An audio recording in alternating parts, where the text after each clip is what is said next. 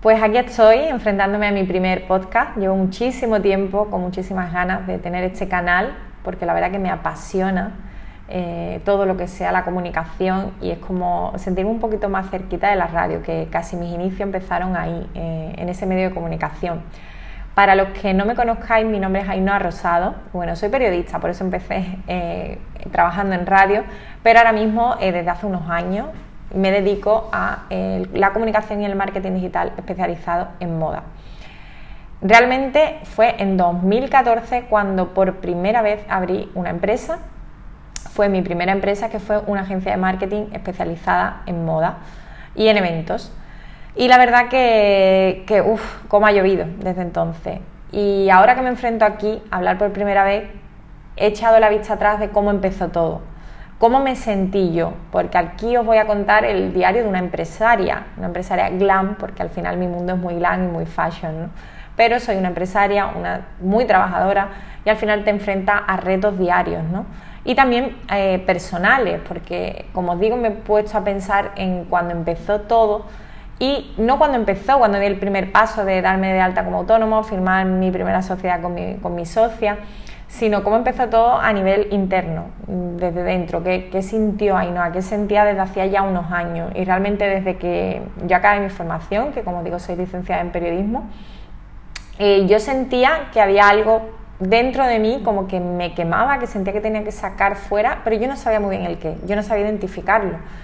Y me daba un poco de vergüenza compartirlo, pues con amigos, con familia, que esperan que tú busques un trabajo, una estabilidad, o incluso oposites y, busques una seguridad, ¿no? que, es lo ideal y lo común quizá, y sobre todo aquí en España. Y yo me sentía súper rara, porque yo tenía eh, inquietudes que no sabía cómo focalizarlas. Realmente la crisis, eh, después de dos años trabajando en medio de comunicación, me llevó a verme sin trabajo y decidí crear mi, propio blog de moda. Fue como mi, mi pequeño primer proyecto, porque le puse muchísima ilusión, muchísimas ganas me dio muchísima vergüenza, sentí muchísima inseguridad de que iban a opinar de mí, pero a la vez me sentía súper realizada por hacer algo que de verdad me llenaba, algo que salía de mí, de mi parte más creativa, eh, de mi parte más de visión, eso de negocio, que ahí está súper perdida y no sabía cómo monetizar eh, ese proyecto. Y ahí fue cuando di el siguiente paso de crear mi primera agencia para monetizar em, lo que era esa parte de comunicar moda, que era lo que me gustaba. Unir mis dos pasiones, la comunicación y el mundo fashion.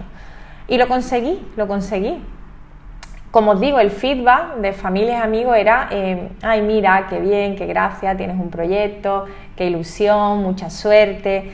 Pero sinceramente, em, ese gen emprendedor casi que no existe aquí en España, es como ficticio. No, no me gusta incluso la palabra emprendimiento, porque yo siempre sentí que era empresaria, que yo no quería ser emprendedora, ¿no? que llega un punto que, vale, que tú empiezas, pero continúa, siempre estás aprendiendo, esto es un camino que no tiene nunca fin. Y, me sentía un bicho raro, esa sensación de ser el bicho raro, que, que no sabe qué es lo que quiere, que soy la inconformista, que siempre aspiro a más, que siempre quiero más que tengo una pasión por dentro que, necesito cubrirla, que quiero mm, hacer algo que me llene, que es lo que me hace feliz, que cuando estoy en un trabajo me frustro, me enfado y no me siento feliz. Y bueno, tengo que decir que cada vez me siento menos bicho raro porque estoy más rodeada de bichos raros. Eh, cada vez he conocido a más empresarios como yo que, que, han sentido en algún momento esa sensación y pero espero que tú me estés escuchando y hayas sentido lo mismo ese fuego que te quema por dentro, eso que sientes que tengo que sacar algo, sé que tengo que hacer algo grande.